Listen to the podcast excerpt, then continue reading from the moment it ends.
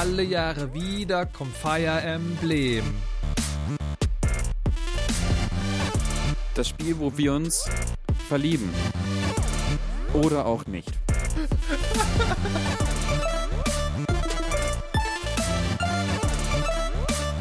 Und irgendwas mit Pixeln im Open World, glaube ich.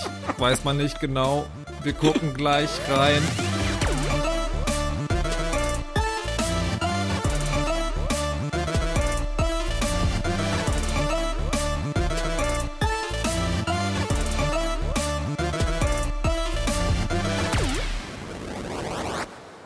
Hallo und herzlich willkommen zu einer weiteren Folge In die Fresse, der Spiele-Podcast mit klugen Gedanken zu schönen Spielen von und mit Dennis Kogel und Markus Richter. Hallo und herzlich willkommen. Hallo.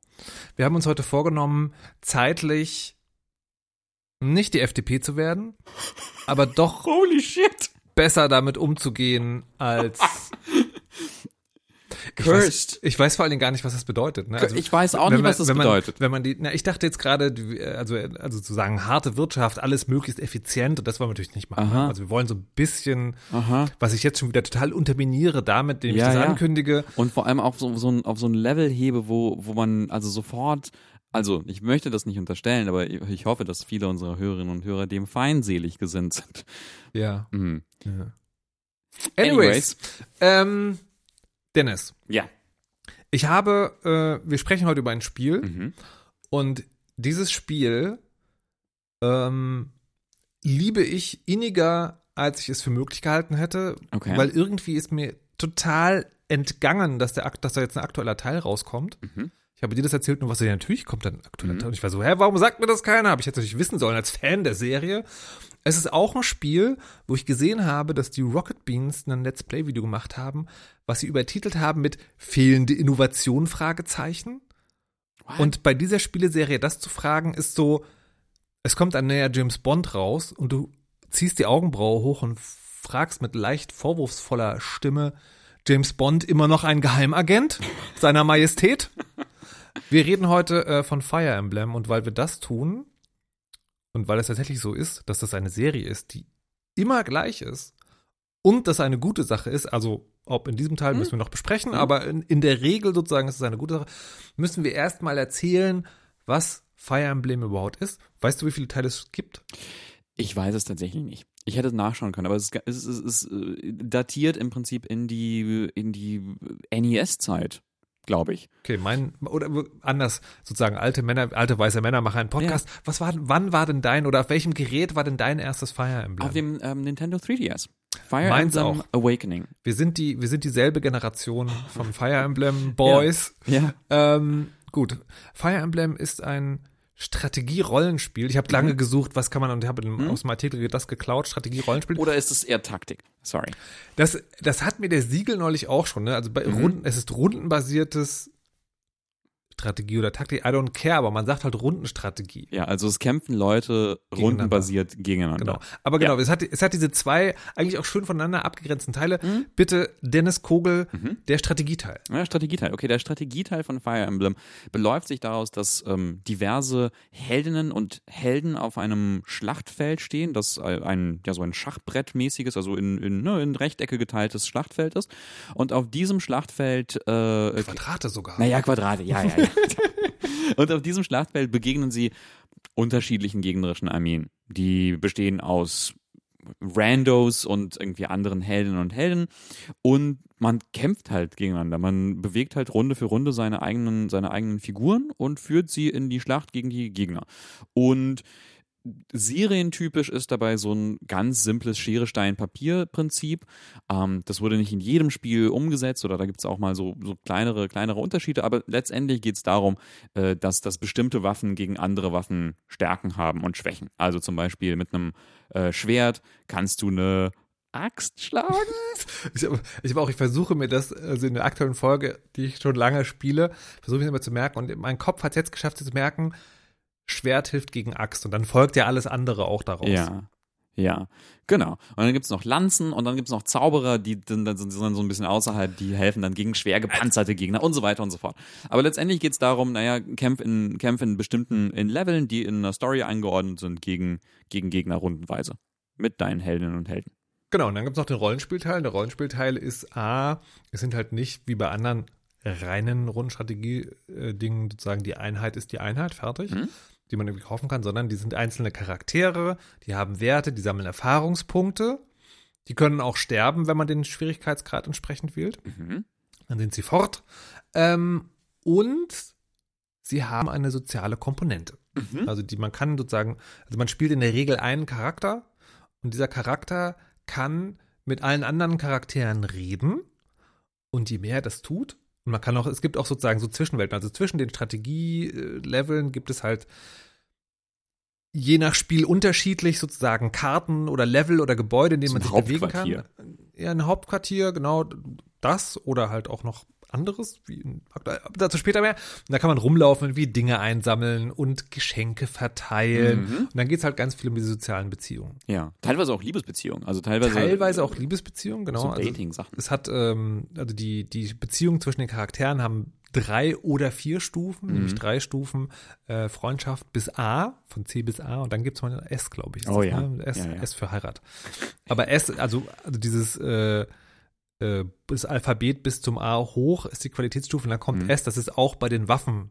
Also in den Ja. Waffen können ja auch das, anyways. Ja. Und das Witzige, das Witzige ist, es hat ja irgendwann diese Beziehungen haben ja dann wieder, wieder Es gibt die Schnittstelle. die Schnittstelle, ne? die Schnittstelle wieder zum, aufs Schlachtfeld zurück, weil quasi die Einheiten oder die Heldinnen und Helden werden, ähm, also die verbessern ihre Beziehung, wenn sie in der Schlacht nebeneinander kämpfen, sich unterstützen, sich heilen oder so oder äh, irgendwie so Assists machen und sowas, dann, dann ploppen so kleine Herzchen auch über den Ja. Figuren und das verbessert dann langsam die, die Beziehung und Das führt dazu, dass Ja. sie Dialogoptionen freischalten Mhm. und dann die Beziehung besser wird. Aber wenn die Beziehung besser ist, dann funktionieren sie auch besser auf dem Schlachtfeld. Mhm, genau. Ja, also äh, und das und das aber mit eigentlich jeder Figur, also quasi nicht nur der Hauptfigur, sondern Ja. auch jede andere Figur kann an Beziehungen zu anderen Figuren im Spiel aufbauen. Und das macht, finde ich, also das ist einer der grundlegenden Dinge, die die Serie spannend machen. Bei den Leveln geht es dann halt letztlich nicht nur darum, alle Gegner vom Feld zu räumen. Mhm. Das ist auch immer das Ziel oder meistens, ähm, sondern es ist halt auch mal eine spannende Frage, hm, möchte ich jetzt eigentlich gerade, dass sich Mars mit keine Ahnung wann irgendwie verheiratet, dann müssen die aber mal e- eher nebeneinander stehen. Das stimmt und das und das und das ist dann wieder wieder irgendwie knifflig we- wegen den also wegen den zum Teil wirklich kniffligen Strategie-Taktik-Leveln, wo man dann denkt, okay, also klar möchte ich jetzt irgendwie diesen eine diese eine Figur irgendwie leveln und die Beziehung verbessern, aber der ist so schwach und wie kriege ich das hin, dass der nicht in einem Hit irgendwie umgeprügelt wird von irgendeinem Drachen, Wyvern, Reiter oder so? Und das Gemeine ist auch, diese, diese Beziehungsupdates, die funktionieren nur, wenn die wirklich aneinander, an, an Mhm. aneinandergrenzenden Feldern besteht. Viele Waffen oder Zauber erlauben aber auch, dass sie so leicht versetzt stehen, also dass Figuren diagonal aneinander stehen. Mhm. Das zählt aber nicht als Zusammenkämpfen. da könnte ja jeder kommen. Ja, ähm, also ich, ich liebe die Fire Emblem Spiele auch, also seit Awakening. Ich habe davor, davor tatsächlich keine du- gespielt. Hast du die, sp- spielst du die durch? Ähm, nein. Beziehungsweise äh, Three Houses, das, ähm, das andere. Letzte. Das letzte, genau. Das letzte Ja. auf, dem, auf der Switch. Das habe ich durchgespielt. Nicht die DLCs, die habe ich gekauft in so einem Anflug aus. Das ist das beste Spiel, das ich. Also, ich habe das auch, das ist so ein Urlaubsspiel bei mir gewesen. Ja. Ich fahre Äh, nächste Woche übrigens in den Winterurlaub. Fantastisch, ja. Ich war in, äh, mit Freunden in der Hütte in Schweden zu dem Zeitpunkt und habe Fire Emblem einfach konstant gespielt. So, jetzt, jetzt haben wir aber, die, Ja. Die Zeit rennt. Ja, ja, Ich ja. muss jetzt mal den Lindner machen, die Zeit rennt. ähm, genau, jetzt haben wir erklärt, was Fire Emblem Ja. ist. Es gibt einen aktuellen Teil, der heißt Engage. Mhm. Und der ist, also der macht schon mal eine Sache, die sehr, sehr clever ist, wenn man weiß, dass das eine Serie ist. Und zwar geht es in Engage, Überraschung, um die Rettung der Welt, aber um die Rettung der Welt mit Hilfe von Emblem-Ringen, Ring, Ringen, die die Charaktere tragen können. Und damit können sie Helden aus vergangenen Fire Emblem-Teilen beschwören. Kontroverse Meinung, das hasse ich. What? Ja, ähm, ich weiß nicht, also das ist ne, das ist irgendwie eine coole, also die Mechanik ist irgendwie cool, weil jeder, man, man kann seinen Helden diese Ringe, Helden und Ja. Helden diese Ringe anziehen und dann können die in der Schlacht engagen und dann verwandeln die sich so so so Super Saiyajin Power Ranger mäßig in so eine Combo Form oder Ja. sowas und dann unlocken sie noch weitere Fähigkeiten und bauen auch die Beziehung zu diesen Engage Geistern auf und sowas. Also eigentlich Irgendwann sind sie engaged. Irgendwann, oh nein. Shit, das, das, das ist hinaus. Okay. Ähm, ich fand das, ich mag das nicht. Ich mag das, ich mag das nicht. Für mich ist das, also ich habe dann sofort so ein komisches so Fanservice-Gefühl bekommen, wo ich dachte so, das will ich aber nicht. Ich will I nur neue Charaktere. I love it. Ich- und zwar aus ja. folgendem Grund. Ja. Aus folgendem Grund. Ich mag, also ich liebe die Fire Emblem, also die Serie wirklich inniglich, Mhm. aber ähm, es ist schon so, das ist ja immer irgendwie dasselbe Spiel. Mhm. Ne, Es unterscheidet sich in der Geschichte und so, und so ein paar Mechaniken sind dann anders und auch das Gameplay wird gestreamlined oder aufgebauscht, je nachdem, in, welcher, in welchem Jahrzehnt man sich gerade befindet. Ähm, und ich habe Three Houses echt mega lange gespielt. Mhm. Und ich finde es so, ich hatte, das ist, ich hatte aber bei Fire Emblem, das ist so ähnlich wie Final Fantasy. Ne? Das sind immer dieselben Spiele, aber es sind halt nicht dieselben Welten. Das Ja. ist halt immer was ganz, ganz anderes. Mhm. Und ich finde diesen Trick, den sie hier gemacht haben, dass sie nämlich sagen, das ist eine ganz eigenständige Geschichte und das ist es. Aber du hast sozusagen diesen Rückbezug zu diesem Charakter, mit dem du mindestens 60 Stunden verbracht hast, der ist da, ohne sozusagen zu viel Platz wegzunehmen. Also ein bisschen so, so ein Ahnenservice, was es ja in der Tat auch ist. Ja. Und ich mochte das sehr. Ja, ich weiß nicht, mich hat's äh, vielleicht, vielleicht auch einfach wegen der Auswahl, also man, man ähm, schaltet am Anfang, oder quasi die ersten, die man trifft, Hm. sind Marth. Na, von Three Houses halt der Hauptcharakter. Nee, nicht, nee, der, Was? Marth ist nicht der, der Hauptcharakter aus Three Houses. Sondern? Äh, der Hauptcharakter, es gibt ja keinen Edelgard vielleicht, aber nein, es gibt, es gibt ja drei. Äh, Marth ist aus, äh, ist irgendwie auch so ein legendärer Fire Emblem-Held. Der ist irgendwie aus den früheren und der kommt, glaube ich, meiner Meinung nach äh, in, äh, in Awakening kommt er später vor. Aber das war, das war auf dem 3DS, aber ich glaube, das war der Moment, wo ich da ausgestiegen bin, weil, weil Ich habe äh, mich voll drauf zu lang. connected, weil er sieht halt so aus. Also Ja, okay. diese, diese blau, also wahrscheinlich Ja, ist es so ja, ja, ja. Nondescript Fire Emblem Charakter. Junger, junger Mann, blauer. Ja. Ich war so ein bisschen enttäuscht, warum ist es nicht die weibliche Version Ja, davon? ja, ja, ja. Ähm, aber Nee, genau. okay, Marth, äh, Marth ist ja auch in Super Smash Bros. drin und so. Also das ist so eine der, eine der populärsten. Und der zweite, der dann dazu kommt, ist Sigurd äh, aus den mm, Nintendo oder Super Nintendo Fire Emblems. Also auf jeden Fall einer aus den, aus den allerersten Fire Emblems, zu dem ich halt null Bezug habe. Und dann war ich so, ah, das ist wahrscheinlich für solche ähm, alteingesessenen Superfans, die sich dann darüber freuen. Ich nicht. Also sehr lustig, äh, äh, aus der Reihe In die Fresse googelt bei der Aufnahme. Ja. Äh, Mars ist Protagonist mehrerer Spiele, schreibt Wikipedia. Aha. Er ist Protagonist im ersten und im dritten Spiel der Reihe. Okay. Okay. Das ist aber eine Weile her. Das ist Und eine Weile. Super Smash Bros. Ja. Kann er mit dem Schwert fuchteln. Okay, dann, äh, dann bin ich jetzt doch enttäuscht. wo, wo ist der Hauptcharakter? Wie hieß der Hauptcharakter von Three Houses? Äh, Byleth, aber also ich meine, aber, aber den, die Avatare, also quasi, hm, das ist ja auch nochmal was. Äh, in Three Houses und in Awakening ähm, spielt man ja, äh, hat man ja so einen Avatar, den man sich so ein bisschen selber Ey, ich- customisieren kann. Ey, aber entschuldige, ich, ich gucke gerade noch ein Bild von Byleth Eisner, den Hauptcharakter. Ja. Und wenn der, nicht, wenn der nicht wie fucking Mars aussieht, dann weiß ich es aber auch Der nicht. sieht wirklich aus wie Das Mars. ist doch wirklich, oder? Der hat, der hat eine bisschen andere Blauschattierung von seinen Haaren. Das ist nur das, äh, Ist das Int- Licht. Internetkomprimierung, JPEG, ja, ja, irgendwas. ja, Das ist mein, Ja, okay. mein Mars. Aha. Das ist, Mars ist einfach der Spiel, also er heißt Ja. eigentlich, seine, Mars. Freund, seine Freunde nennen ihn so, Byleth Mars Beides Eisner. mal, also. Ja. Ja. genau. Okay. Ähm, aber interessantes System auf jeden Fall. Mit irgendwie diesen Super Saiyajin Power Ranger Verwandlung. Aber Mhm. folgendes Ding. Ich dachte erst, ich habe mich so ein bisschen daran gestört, an der Tatsache, dass es so viel ist. Das Also, ist es so krass viel. Ich weil- war sofort überfordert. Warte. Also das, das geht noch. Also du weißt, es sind zwölf Ringe, am Anfang Ja, sind es ja. erstmal nur drei und dann musst du die freischalten. Und das ist schon so, du hast diese, diese, diese Meute an Leuten, die du eben hast, und dann hast du noch zu manchen diese Ringe. Und dann kannst du, je weiter du mit den Ringen zusammenarbeitest, desto mehr schalten sich Fähigkeiten auch frei. Und dann kannst du irgendwann Fähigkeiten übernehmen. Ja. Das heißt, du musst die Ringe noch tauschen. Aha. So, und dann war ich schon, oh Gott, das wird unfassbar komplex. Und dann kannst du dir aber noch kleine Ringe bauen. Ja. Ich weiß nicht, ich habe mir eben so- einen kleinen Ring gebaut, ich weiß nicht warum. Dann Ey, war das, dann hatte das das kannst irgendwas du zu den tun mit anderen einem anlegen. anderen Charakter. Das kannst du, Äh, den, kannst du den anderen anlegen. Den kann ich anderen anlegen. Ja, na, du kannst jedem Charakter sozusagen einen Ring geben. Ja, aber, Ring der Bande. ja, okay. Das so, und da, da war es mir ein bisschen zu viel. Und dieses bisschen zu viel, das fand ich total spannend, Aha. weil ich auf der anderen Seite finde, dass sie den, dass sie in dem Teil, also liebe Leute, es tut uns leid, das ist so ein bisschen Insider-Talk. Wir versuchen das so zu halten, wenn man nicht in Fire Emblem drin ist, dass man trotzdem folgen kann. Aber im letzten Teil Ja. war ja der Rollenspielteil Ja. relativ ausgeprägt, Ja. fand ich. Also der war so, also das hatte eine gute Seite, weil er war so groß, dass man äh, auch als Completionist sagen konnte, nee, ich will gar nicht alles machen. Mhm. Das finde ich, das ist sehr selten bei solchen Sachen, sondern es, immer, es fühlt sich immer so an, du musst halt alles machen. Ja, Three Houses war ja sowieso spannend, weil es dir, äh, weil da ging es ja darum, du bist quasi der, ähm, der Professor, die Professorin an einer, ähm, an einem College, an einer Uni für junge Kriegerinnen und Krieger, die gegen böse Monster und Ja, ja, keine Ahnung. Banditen retten. Ähm, und man kann sich quasi so, so Harry Potter-mäßig für eines von drei Häusern entscheiden. Wusstest du übrigens, dass in Ja. Großbritannien dieses Ding, es gibt in Schulen Häusern und die Ja. kriegen Punkte und es gibt, dass es das wirklich gibt? So, so halb, ja. ja Ich wusste ja, das nicht. Ich dachte, nicht? das hat sich diese schreckliche Autorin ausgedacht. Nee, die, nee, die, die nimmt, die nimmt, die, Die denkt sich eigentlich nicht, so. nicht so viel aus. Das ist, na, egal. Äh, anyways. Genau. Ähm, und ich finde, aber da war die soziale Komponente also so sehr groß. Ja. Und dann fand ich sie aber auch ein bisschen viel. Oh ja. Also so, ich, ich habe tatsächlich nicht durchgespielt, weil es mir einfach too much war. Ich habe es halt einmal durchgespielt. Mhm. B- Man kann es aber viermal, man kann es viermal durchspielen, um quasi die gesamte Story Mhm. zu sehen. Es ist, es ist tatsächlich too much. Aber was ich tatsächlich interessant fand bei. Nee, stopp, Ja. stopp, ich wollte worauf hinaus. Ja, ja. Ich wollte darauf hinaus, dass ich das Gefühl habe, jetzt bei Engage ist dieser soziale Teil, das ist generell, das ist ja nicht Ja. nur sozial, das ist ja auch so ein bisschen Management, Ja. das ist sehr gestreamlined. Ja, genau, das meine ich aber. Und aber ja, das du kannst darauf, es, ich glaub glaube, wir wollten auf dieselbe Sache hinaus. Aber ich war zuerst. Okay.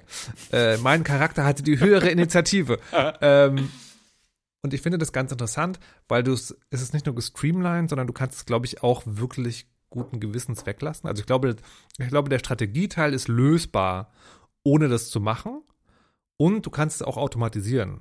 Also Teile der Ressourcenverwaltung zumindest. Kannst Mhm. so Ja. auto automatisieren. So, und deswegen fand ich es eine interessante Entscheidung, einerseits zu sagen, wir streamline den sozialen Teil, weil wir wissen, dass nicht alle den sozusagen so ganz groß machen wollen. Aber gleichzeitig gibt es 150.000 Ringe. Ja, und das ist aber, also ich finde das eine interessante Kurskorrektur in der Hinsicht, dass ich Three Houses ähm, gerade vom Taktik-Strategiespiel irgendwann ein bisschen billow fand. Ähm, also ich kann es ich kann's ja nur so ein bisschen erzählen, wie das so, wie das so bei mir im Endgame Mhm. oder so im späteren Ja. Late Game, Endgame war bei, bei, bei Three Houses, war es so, im Prinzip habe ich diese eine, diesen einen Monsterhelden, meine, nämlich meine Hauptheldin, Byleth, ähm, die war schon alles. Die war von Ninja bis Superzauberin alles. Und die kann im Prinzip jeden Gegner wegbratzen, egal ob der die angreift oder sie ihn angreift. Also im Prinzip ist sie einfach der Terminator und läuft, also sie ist Death Incarnate und Mhm. läuft über die Karte und es bringt Zerstörung. Ich, alles andere ist so, ja, ich möchte Beziehungen aufleveln oder irgendwie so ein bisschen Punkte sammeln oder keine Ahnung, andere aufleveln oder so aus Quatsch. Aber ich hatte, ich, es war keine Herausforderung irgendwann. Und ich habe das auf Hard gespielt und so, ne? Und, und hier habe ich auf Hard gestellt von Anfang Ja. an. Hard, Classic Mode, irgendwie das alles, ne? Hier so I Iron Man, Dennis. Kobel gibt sich Dreck. Ja, ja, genau. Und war dann so, ja krass, das ist ja schwierig. Ja, das, ist ja, das ist ja, ich muss ja hier, ich muss ja hier nachdenken und, und, und Ja. überlegen. Das, das, ich kann das ja gar nicht einfach nur einer macht irgendwie alle platt oder so. Das geht ja gar nicht. Ja. Das ist ja knifflig. Ja. So, und das, das fand Also- ich so, das fand ich interessant. Ich spiele es auf normal Ja. und das ist jetzt ist es noch schon so sehr, also man muss schon nachdenken, also man Mhm. darf nicht sozusagen plump, aber es ist schon machbar, sag Ja. ich mal. Und ich frage mich auch sozusagen, wenn man die ganzen Nebenquests immer nimmt, Hm. So. Ähm, aber insgesamt bin ich einfach very much in love gerade wieder. Okay. Das muss, muss ich einfach so sagen. Also, ah, ich weiß gar nicht, ähm, ich habe auch so ein bisschen das Gefühl bei Three Houses gehabt wie du, obwohl ich es nicht so weit gespielt habe. Ähm, und ich weiß jetzt nicht, ob ich so geprimed bin, weil ich irgendwo in einem Preview gelesen hatte, Schere, Stein, Papier ist in seiner klassischen Form zurück. Was ja, also das ist ja ganz lustig, ne? Weil es gibt ja eben dieses äh, Schwert gegen Axt, gegen, gegen Lanze, gegen Schwert. Aber dann ist ja noch Fernkampfeinheiten, berittene Einheiten, Mhm. Sonderwaffen, die gegen die Sonderdinger und so weiter und so fort. Also da gibt es ja schon relativ viele Möglichkeiten. Ähm, aber ich finde, es macht Spaß. Und was ich vor allen Dingen ganz gut finde, ich hatte letzte Sache noch dazu. Mhm. Dann machen wir Schluss. Die nach den Leveln, also die Level sind ja Karten, mehr oder weniger. Und nach den Leveln kannst du ja immer durch die Level in 3D gehen. Mhm. Und das dacht, erst fand ich das so ein bisschen doof, weil es ist auch so eine Fleiß-Sammelarbeit. Du kannst, da du kannst irgendwie Dinge einsammeln, da sind so Leuchtepunkte und so. Und dann fand ich es aber total geil eigentlich, weil diese 3D-Welten, durch die du gehst, sind tatsächlich die Level, in denen du gerade die Schlacht gespielt hast. Mhm. Und das macht für so ein bisschen, ein bisschen mehr Immersion. Ne? Ja. Weil, weil Runden, Rundenstrategie, Rundentaktik, egal wie du es nennen willst, ist ja immer so Spielfeld von oben. Mhm. Wenn es nicht, wenn es nicht gerade XCOM ist oder sowas. Aber bei den Fire Emblems, so Spielfeld von oben, ich fand's gut. Ich fand es gut. Mich hat's nicht so gepackt. Es tut mir leid. Nee, und ich glaube, ich glaube, es hat gar nichts mit dem, also das, das Spielprinzip ist ja ist ja gleich. Das ist so, das eine Fire Emblem ist wie das andere, also mit kleinen Unterschieden, so die Ja. irgendwie so auf Feinheiten, wo, von von wegen, ne, die, dieser Wein hat Muskatnuss oder sowas, der andere Ja. hat irgendwas anderes. Ähm, und ich glaube, mein Problem war, also diese, diese Ringe haben mich auf dem falschen Fuß erwischt. Ja. Ähm, und das andere ist, ich bin nicht warm geworden jetzt mit den Charakteren. Ich bin einfach, ich fand die, Wait a minute, dann passiert dir sowas hier. The road to muscle gain is long and bumpy, and you've just begun. Tea time will only get harder from here. I expect nothing less. Let's raise our teacups to strength. To stretch! Also ich verstehe, was du meinst, weil es war echt so ein bisschen, also die Charaktere sind so ein bisschen sehr Anime, sie sind so ein bisschen sehr übertrieben, selbst die Eltern sind irgendwie so Anfang 20, also die Oh ja. Eltern erwachsener Kinder sind so Anfang 20-Jährige, sowohl von Stimme als auch vom Aussehen her. Aber das, das Spiel schafft es relativ schnell in diese gute Mischung reinzukommen von so Disney-hafter emotionaler Opulenz. Und wenn sich dann halt die, so zwei Männer treffen, die so, wir haben die Königin verloren, wir trauern, ja, aber bald werden wir uns wieder treffen und dann werden wir uns an die schönen Dinge mit ihr erinnern. Und dann kommst du in dieser Szene, die ich gerade gespielt Ja. habe, die fängt an als eine Teezeremonie von zwei Leuten. Und dann kommt irgendwie so ein, so ein Geräusch, wo der eine sagt, so, ich kann nicht mehr, ich kann nicht mehr. Und ich so, hey, die trinkt Tee. Und dann kommt raus, sie haben die Teetassen durch Stahlteetassen ersetzt, um Muskeltraining Nein. zu machen. Und dann Ja, wird das das sozusagen, also ich, ich glaube, und ich glaube, was sie gemacht haben, ist, es sind zu schnell zu viele Charaktere. Mhm. Deswegen hat man keine Connection dazu.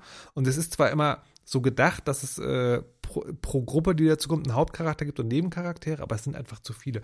Aber ich glaube, man kommt da rein. Ja. Du hast noch nicht so weit. Ich habe es nicht so weit ja. gespielt. Und das eine, das ist, das so das letzte von, von mir, warum ich, warum ich gerade so, so Nörgel, Ja. Nörgel-Modus bin. Es hat keinen Timeskip.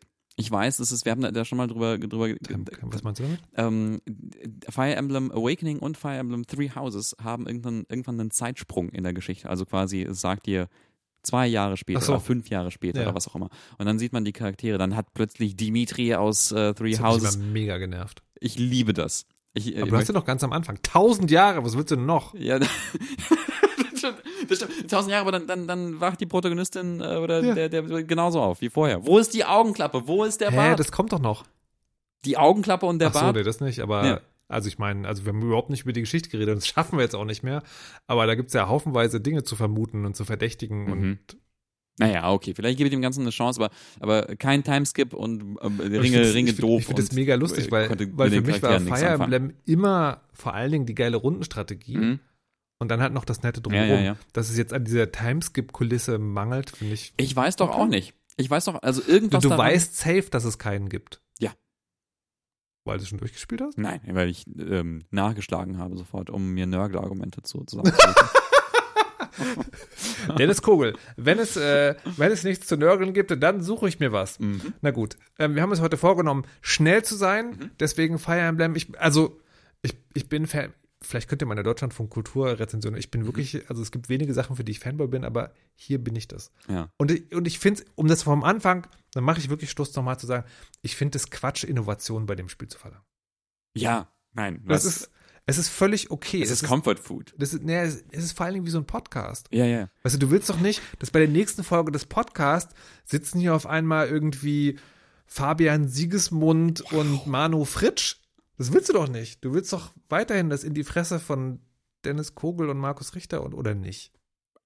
Ich, ähm, bei einem von zwei würde ich, würde ich mich freuen. Einfach nächstes Thema.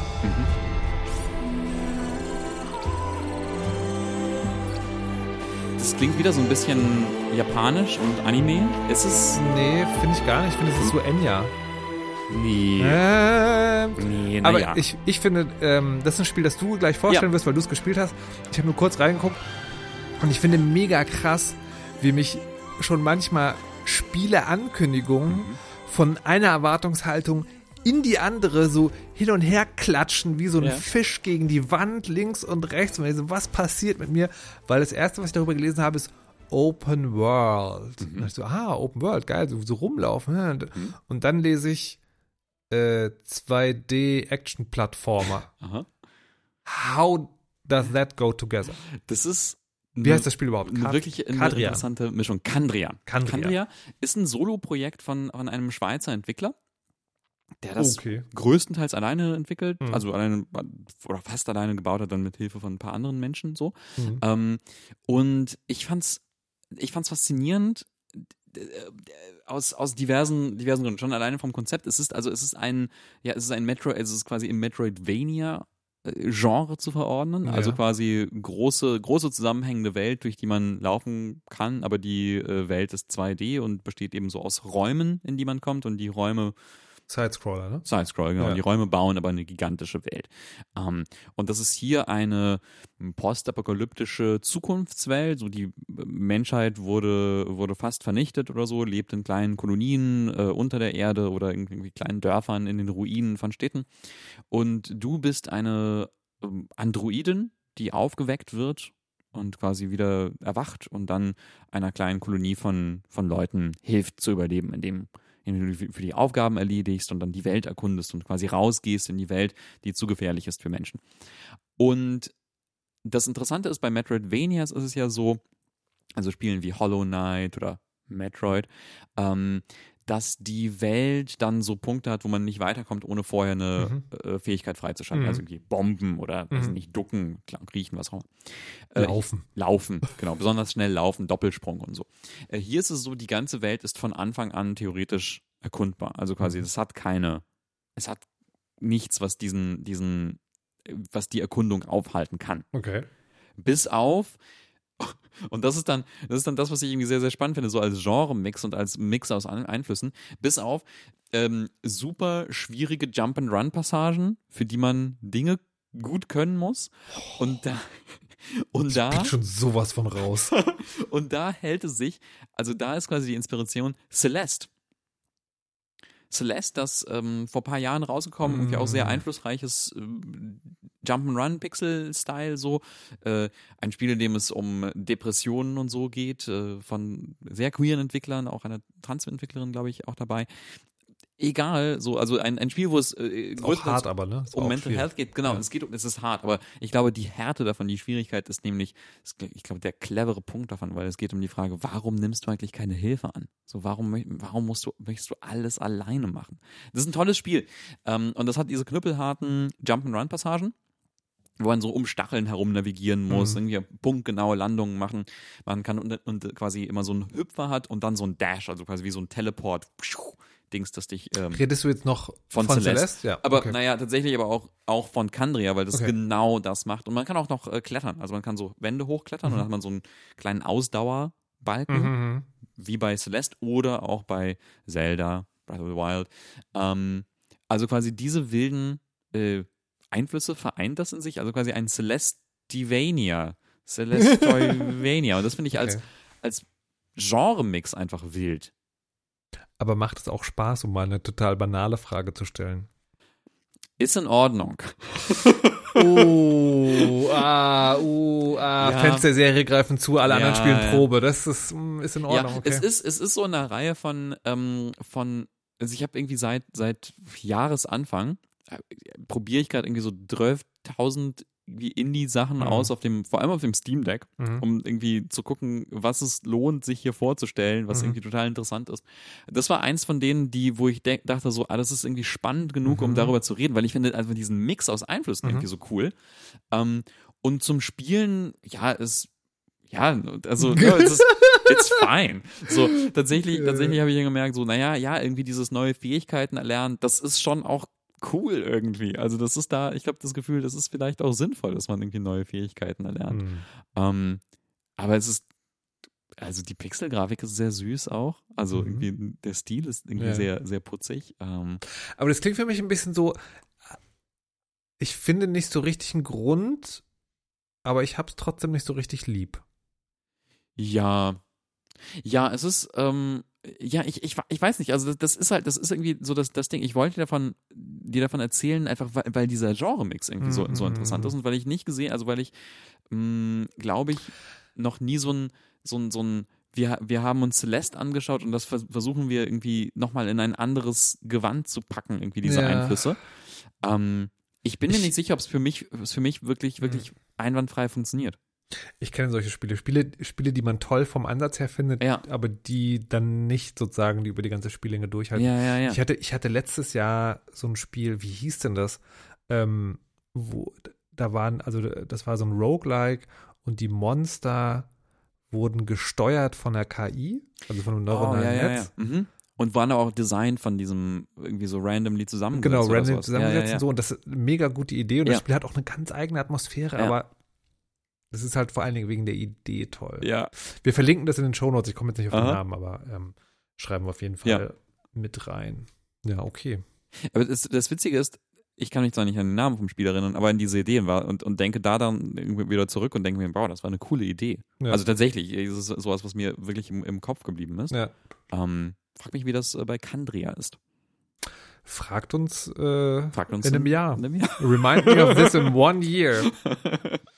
Okay. Ähm, gut. Äh, noch, noch ein kleiner Ausflug in die Popkultur, Mhm. Games related. Mhm. Es gibt eine neue Fernsehserie Mhm. mit einem meiner Lieblingsschauspieler, Pedro Pascal, Mhm. ähm, zu einem bekannten Computerspiel. The Last of Us. Ja, eins, wo wir, glaube ich, auch wieder sehr konträre äh, Meinungen haben. Ich habe, äh, mein ganzer Körper ist tätowiert mit Last of Us und äh, du magst es nicht. Nein, das stimmt nicht. Ich, Ja, das, ah, das ist, das ist, mm, suchst du heute Streit, Dennis Kogel? ja, ich weiß, ich bin so Also, verstehst du, also, also Streit suchen, okay, Ja, weißt ja. also, also Fire Emblem doof finden, das Aha. ist schon hart an Grenze, aber wenn du Ja. Streit suchst, sag's einfach. Okay. Nein, ich, ich, ich erinnere mich, wir, hatten vor Jahren mal über Last of Us gepodcastet. Und da, da ähm, warst du und, und der Siegel. Das Ähm, war aber beim ersten Teil, ne? Ja. Ja. Und dann haben wir, äh, da, da fand ihr es beide ganz schlimm und ich war so, aber die Giraffen. Und, ähm, und dann hatten wir aber auch bei, bei Indie-Fresse vor äh, einem Jahr oder Ja. zwei über Last of Us 2 gesprochen, Ja. als es rausgekommen ist. Ja. Ähm, auch ein interessantes Spiel, würde Ja. ich sagen. Anstrengend. Ähm, ja, anyways, äh, die Serie. Pedro Pascal, Bella Ramsey, right? Die äh, Ellie? Ja, aber müsste man an der Stelle nochmal erzählen, was, was Last of Us, haben alle, so, ja. haben alle Last of Us? Also Postapokalypse dieses Mal, und das, das stellt die Serie sehr schön dar, keine Viren, keine Bakterien, sondern Pilze. Pilzzombies. Pilzzombies, genau. Und dann ähm, ein Mann, der seine Tochter verloren hat, Mhm. findet ein Mädchen, das so alt ist wie seine Tochter damals. Und dann Mhm. reisen die zusammen durch die Welt. Ja. That's it. Jetzt, Und ja. dann, dann so ein Open, Open World Corridor Shooter. Ja, genau. Also Last of Us, das Spiel ist ja ein, ist ja ein Spiel, das, also es ist erstens ziemlich schwer. Es ist auch so ein, so ein, so ein ziemlich, ziemlich tricky Spiel. Also der erste, ich erinnere mich, dass ich den ersten Teil ziemlich, Ja. ziemlich schwierig fand und den zweiten Teil äh, Stellen, also an vielen Stellen auch. Und es ist ein Spiel, das sehr, hm, ja, wo es sehr um die Konsequenzen von Gewalt geht. Also quasi, äh, es soll, soll zeigen, wie schrecklich, wie schrecklich und, und zerstörend Gewalt ist und wie der, der, ähm, der Kreislauf der Gewalt immer weiter perpetuiert wird, also quasi wie Gewalt Gewalt nach sich zieht und so. Mhm. Ne? Ähm, hier, wenn jeder jedem Auge aussticht, weltblind und so weiter und so fort. Ne? Dennis Cook, Der- spilling the truth. Ja, Okay, ja, ja. die Fernsehserie. Die, Fernsehserie. Fernsehserie macht, äh, macht ein paar interessante Dinge. Das erste ist, dass der Charakter von dem Mädchen völlig anders ist, als ich in Erinnerung habe. Mhm. War, war die schon immer so quasi Sie ist so, sie ist, Todessehnsucht? sie ist so, sie ist so wütend und fuck you und ich, ich liebe die, die, äh, Die, sie ist vor allem so erwachsen. Ja, ich, ich weiß nicht, ich glaube, sie haben, ich glaube tatsächlich in der, ich weiß nicht, vielleicht trügt mich da meine Erinnerung. Ich habe jetzt nicht irgendwie extra nochmal Last Mhm. of Us gespielt. Aber das ist cool. Also das ist ja, ähm, das ist ja die, die, die Schauspielerin, die in Game of Thrones diese kleine, äh, Mhm. kleine Nord, Nordlande-Fürstin gespielt hat Ja. und wo alle total, total begeistert waren. Und hier ist sie wirklich eine, eine, eine wütende, un, unsympathisches, ein wütendes, unsympathisches Teenager-Mädchen, das einfach, das einfach die Welt hasst und alle um sich herum hasst und, und so. Also ich finde, das ist wirklich, wirklich cool. Also ich finde es cool, dass sie, dass sie im ersten Moment so ein bisschen unsympathisch wird, aber du, aber du siehst quasi hinter der, hinter dem sehr quasi harten, stacheligen Äußeren, ähm, siehst du halt natürlich irgendwie auch den Menschen, der irgendwie. Sehe ich halt bei ihr gar nicht. Das ist halt Nicht? das Witzige. Das, Okay. ich, ich finde, man sieht das bei Pedro Pascal, Mhm. so, weil der ist ja wirklich ein, also der, wirkt ja wie so ein Lieber, aber einem wird sehr schnell klar, das ist halt ein fieser Halsabschneider Mhm. eigentlich. Aber man sieht halt den Menschen dahinter so. Mhm. Und das ist bei ihr, das, ich, ich, also ich kann, ich kann es nicht genau sagen, ist mir der, ist mir, ist mir das sozusagen zu flach inszeniert oder spricht mich der Charakter nicht an? Irgendwas rubs me wrong Okay. irgendwie mit dem. Ich, ich mag, ansonsten mag ich das, vor allen Ja. Dingen wegen der Momente, wenn es so sehr gamey ist, also dass Mhm. er am Ende der ersten Folge sein erstes Maschinengewehr findet, ist natürlich eine klassische Dramaturgie, aber ist halt auch ganz klassisch eben so Spiele wie Last of Us, wo du ich da erstmal so lachen. mit der Pistole rumläufst, dann findest du das so erste lachen. Gewehr und so. Ich musste das lachen, vor allem, weil ich vorher äh, in so, so Interviews gehört habe vom, äh, vom Showrunner Craig Mazin. Das ist ja auch der Mensch, der äh, hinter der ganz, ganz fantastischen Tschernobyl-Serie Mhm. äh, steckt. Und den Hangover-Film. Ähm, und äh, der hatte gesagt, ja, wir haben uns irgendwie ganz genau angeschaut, wie das, äh, wie das Spiel so ist und haben gesagt, nee, wir, also wir wollen nicht das Spiel nachbilden, wir wollen schon irgendwie eine eigenständige Geschichte erzählen. Das soll einfach als Serie funktionieren. Und so, Mhm. so, mm, ja, ja, ja. Und dann gucke ich das und bin so, das ist ein fucking Spiel. Das ist so lustig. Das ist einfach das, das ist ein, also das ist sehr, sehr gamey. Ne, Das Maschinengewehr. Dann, dann, ähm, äh, Iris und ich haben das geschaut und haben uns so kaputt gelacht, als sie in der ersten Folge irgendwann in so eine, in so eine komische Röhre reingehen.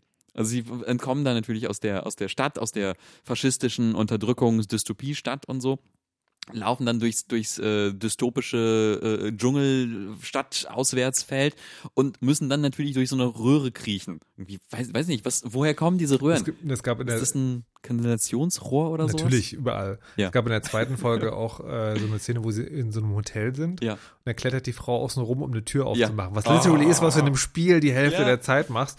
Aber es macht an der Stelle überhaupt gar keinen Sinn. Nein. Warum die nicht einfach alle langsam da. Also im Spiel ist es ja immer so, äh, sie ist kleiner als er. Ja.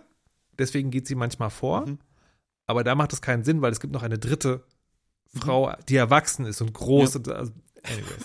es, ist, es ist alles so ein bisschen seltsam, aber es ist auch ganz nett anzuschauen. Es ist, es ist ganz witzig. Also, wenn ich es schaue, schaue ich es gerne, aber wir haben, äh, ich gucke es mit meiner Freundin zusammen und wir haben die erste Serie geguckt und wenn sie mich nicht dran erinnert hätte, hätte ich, hätte ich nicht, wenn, also ich hätte nicht aktiv sozusagen Ah, ja. mich drum gekümmert, die zweite zu gucken. Nee, ich ich, glaube, ich finde sie, ich finde sie viel besser, als ich gedacht hätte. Mhm. Also da bin ich wirklich so, oh Mann, ja, ja, freue ich mich, wie, es wie es weitergeht, weil es scheint einfach so, ähm, so cool zu sein. Also, ich habe noch, ich hab noch eine ja. Frage. Ja. Die Fireflies, aha. diese Rebellenorganisation, die ist ja da von Anfang an Mhm. so zwiespältig, Ja. aber halt nicht eindeutig böse. Ist das in dem Spiel auch so? Oder sind die da nicht am Anfang sozusagen, das sind die Bösen, dann haben die später nur so eine Wandlung? Doch, ich glaube, die sind am Anfang, die sind auch am Anfang des Spiels da. Ich habe das, ich habe es nicht in Erinnerung, dass die, dass ich sie am Anfang irgendwie als böse wahrgenommen habe. Okay. Ich glaube, ich glaube, weil das auch so ein, auch weil, weil das so ein, so ein kleiner Twist ist von wegen, du bist irgendwie darauf konditioniert, irgendwie die Untergrundrebellen als, als sehr gut wahrzunehmen. Ähm, aber äh, dann, dann stellen sie sich raus, sie sind genauso schlimm wie alle anderen in dieser Welt und so. Natürlich. Ähm, nee. Äh, Ja, ich weiß nicht. Ich, ich habe ja, äh, ich bin, ich bin mir, also das hat bei mir auch wieder so gemacht. Ich habe, ich habe da Gedanken dazu und zwar, was ich interessant finde, ist, ich hatte, ich hätte gedacht, dass ich es schlimmer fände, also dass ich es schlimmer finden würde, weil es so gamey ist. Weil es so Momente hat, wie er klettert eine Leiter hoch, Mhm. wie die vielen Leitern, die man hochklettert im Mhm. Spiel. Er nimmt ein Maschinengewehr auf und so weiter Mhm. und so fort. Ähm, und dann guckt man das und wenn man jetzt nicht das, das Spiel gespielt hat, ich glaube, man nimmt das gar nicht irgendwie so wahr als, Ja. oh Mann, das ist so ein Spielerman, Ja, er nimmt ja. jetzt das Maschinengewehr auf, sondern ja. klar nimmt er halt ein Maschinengewehr auf. Das ist halt sowas, was man Hilft macht. ja, ja hilft ja. Oder ne, warum, warum nicht eine Szene zeigen, wo sie durch einen sehr engen Schacht in eine, eine Leiter hochklettern oder wo, wo Suchscheinwerfer herumschwirren und sie sich verstecken müssen und sagen, oh, Vorsicht, Suchscheinwerfer, lass uns drei Sekunden warten, bevor wir weiterlaufen. Ja, das, das Einzige, was ich mich frage, ist sozusagen, ob die Serie die Spannung halten kann. Mhm. und wovor ich mich echt fürchte, ist das Ende der ersten Staffel, Mhm. weil es wird ja sicherlich nicht das Ende des ersten Spiels sein. Nee, bestimmt nicht. Und deswegen wird es irgendein mega mieser Cliffhanger. Mhm. Und naja. Also ich bin so, ich guck, ich guck's gerne, aber es ist eher sozusagen so ein Ding, das, also das guckt man halt, weil es da Ja. ist. Ich bin fasziniert davon, weil ich, weil das bei, bei mir so ein, so ein Ding macht mit, ich, ich frage mich, ob, ähm, ob das einfach, naja, ob, ob das einfach Quatsch ist, dass ähm, quasi Spiele, Spiele schlechte, quasi schlechte Serien und, und Filmvorlagen sind, sondern das ist einfach, Das ist sowieso, das ist Quatsch. ja, sondern Das, das, also hier und jetzt bescheinige ich dir, das ist Quatsch. ja, Das ist ja immer nur eine Frage, wer, wer das wie umsetzt. Ja. Das ist immer dann schlecht, wenn jemand denkt, es reicht, die Cutscenes von den Spielen Mhm. darzustellen oder das Material zu nehmen als quasi ganz grobe Blaupause und dann irgendwie so 0815 irgendeinen Action-Quatsch zu machen. ja. Aber in der Regel ist es Ja, und ich glaube, ich glaube, ich meine, quasi, sie haben es, sie haben es for better or for worse irgendwie geschafft, so die, die, so die, die Seele von Last of Us einzufangen. Und die ist, das sind so traurige Menschen, die laufen durch eine sehr interessante, seltsame Landschaft. Manchmal gibt es, manchmal gibt es Zombies, die dich ähm, anklicken und anschreien und sie sehen weird und interessant aus. Und das ist, das, das reicht vielleicht schon. Ne? Also das ist einfach, das ist als Spiel irgendwie eine interessante Geschichte. Also offensichtlich, weil es begeistert irgendwie ganz, ganz viele Mhm. Menschen. Ähm, ich mag es ja auch sehr gerne. Und, und das funktioniert auch als Serie, also es fun- funktioniert auch als Filmgeschichte, weil irgendwie das, das ist einfach ein guter, es ist einfach quasi, es ist einfach ein, ein, ein gutes Erzählding. guter Stoff. Gutes, ja. guter Stoff. Ja. So. Ja, ja, klar. Ja. Wobei ich heute gerade noch einen Artikel gesehen habe, äh, ich habe nur die Überschrift gesehen, dass ähm, Naughty Dog sagt, sie sind jetzt durch mit Uncharted auf jeden Fall Aha. und wahrscheinlich auch mit Last of Us. Nein. Aber who knows? Vielleicht nur böse Computerspielgerüchte. Ich möchte ganz zum Schluss noch eine Ja, Sache erzählen. okay. Ähm, und zwar, ich habe, glaube ich, vor, vor ein paar Folgen darüber berichtet, wie ich meine Switch repariert habe. Aha. Was war da ich, kaputt? Äh, der Lüfter hat so laut geschnarrt. Ich Mm. habe den auseinandergebaut, den Lüfter geschmiert und dann wieder ja, zusammengebaut. ja, ja, ja. Und ich habe da, das ist sehr lustig, ich habe das gemacht, habe die Switch dann einem kurzen Funktionstest unterzogen, also Switch anmachen, ein bisschen rumklicken, Spiele anmachen, funktioniert alles anscheinend. Und dann seitdem nie wieder die Switch angemacht, weil Steam Deck, Dinge sind PlayStation 5, also Ja. so jetzt Fire Emblem. Ja. Wo ist meine Switch? Aha. Ich hole die Switch also raus und stelle fest, der Touchscreen funktioniert nicht mehr. Nein. Ist, also das, das Ding sozusagen, also für mich als Computerspieljournalisten ist die abgeschrieben. Ja, wenn ich mir jetzt eine neue kaufen müsste, wäre also ist ärgerlich, aber wäre vom finanziellen her sozusagen Verkraftbar. verkraftbar als als berufliche Ausgabe Ja, ja. so. Von daher und und du kannst die Switch ja komplett auch ohne Touchscreen. Das ist so an manchen Stellen so ein bisschen hakelig, wenn du das Passwort fürs WLAN eingeben willst, aber ansonsten egal. Ähm, aber viel geiler, wenn du Radiojournalist bis Computerspieletestest ist, der Kopfhörerausgang funktioniert nur noch auf einem Kanal. Ah, so und ich, also ich vermute, ich Und das habe brauchst du natürlich, um Töne abzugreifen. das brauche ich, um Töne abzugreifen. So Mhm. sieht's aus. Ähm, und ich vermute, ähm, ach so, und adding insult to injury, der Lüfter macht die ersten fünf Minuten, wenn man die anmacht, also ein Geräusch hat er vorher nie gemacht. So, jetzt habe ich mir einen neuen Lüfter bestellt. Werde ich die nochmal auseinanderbauen. Ich werde dann hier wieder berichten, wie es gelaufen ist. Ich war so beeindruckt davon, als du mir das erste Mal das erzählt hast, dass du angefangen hast, an deiner Switch zu Ja. schrauben, weil ich dachte so, wow, cool. Ich- der macht's einfach. Ja. Der macht's einfach. Was, was für ein, was für ein Teufelskerl. Aber das Schöne ist, das Gefühl habe ich tatsächlich auch mitgenommen sozusagen. Mhm. Und deswegen bin ich jetzt so, und das finde ich total interessanten Änderungen in meiner Einstellung. Ich bin jetzt nicht so, oh nein, ich habe die Switch kaputt gemacht. Ich bin so, naja, muss ich sie halt nochmal auseinandernehmen und halt ein neues Ersatzteil einsetzen. Und das finde ich, das finde ich für mich selber eine geile Erfahrung. Das ist ein interessanter Effekt. Du hast deine, du hast deine, deine Switch aufgeschraubt und, und kaputt gemacht. Und dann daraus nimmst du mit, ich Nee. sollte es weiter tun. Nee, nee, nee. Ich finde das gut. Nee, also, also, also so wie du sagst, ist die lustige Kombination. Ich, ich glaube, es hat tatsächlich einen, ernsten Hintergrund. Ich muss jetzt kurz noch eine Bigo machen. Wir sind schon wieder zu lang.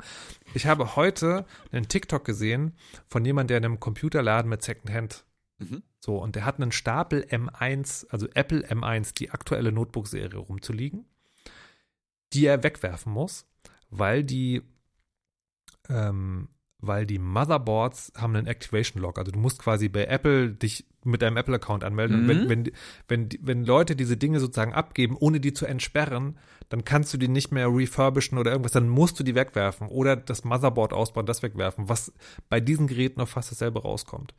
Das heißt, das ist sozusagen das Gegenteil von Right to Repair, also das Mhm. Ding, wenn du etwas kaufst, dass du es auch reparieren kannst. Und ich glaube, das verlernen wir selber alle. Ja.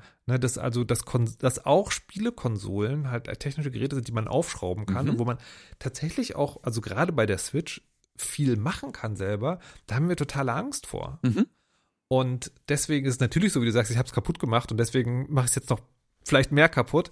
Aber andererseits diesen, sozusagen diesen, Die Ehrfurcht davor zu ja, verlieren. genau, die Erf ich, ich Mhm. hatte ja so eine Art Lebensmut dabei zu empfinden, das Mhm. aufzumachen und zu gucken. Also natürlich bin ich in der privilegierten po Position, wie ich es gerade schon erzählt habe. Ne? Wenn, das, wenn das total schief geht, dann habe ich halt eine Betriebsausgabe mehr. Das kann sich nicht jeder leisten.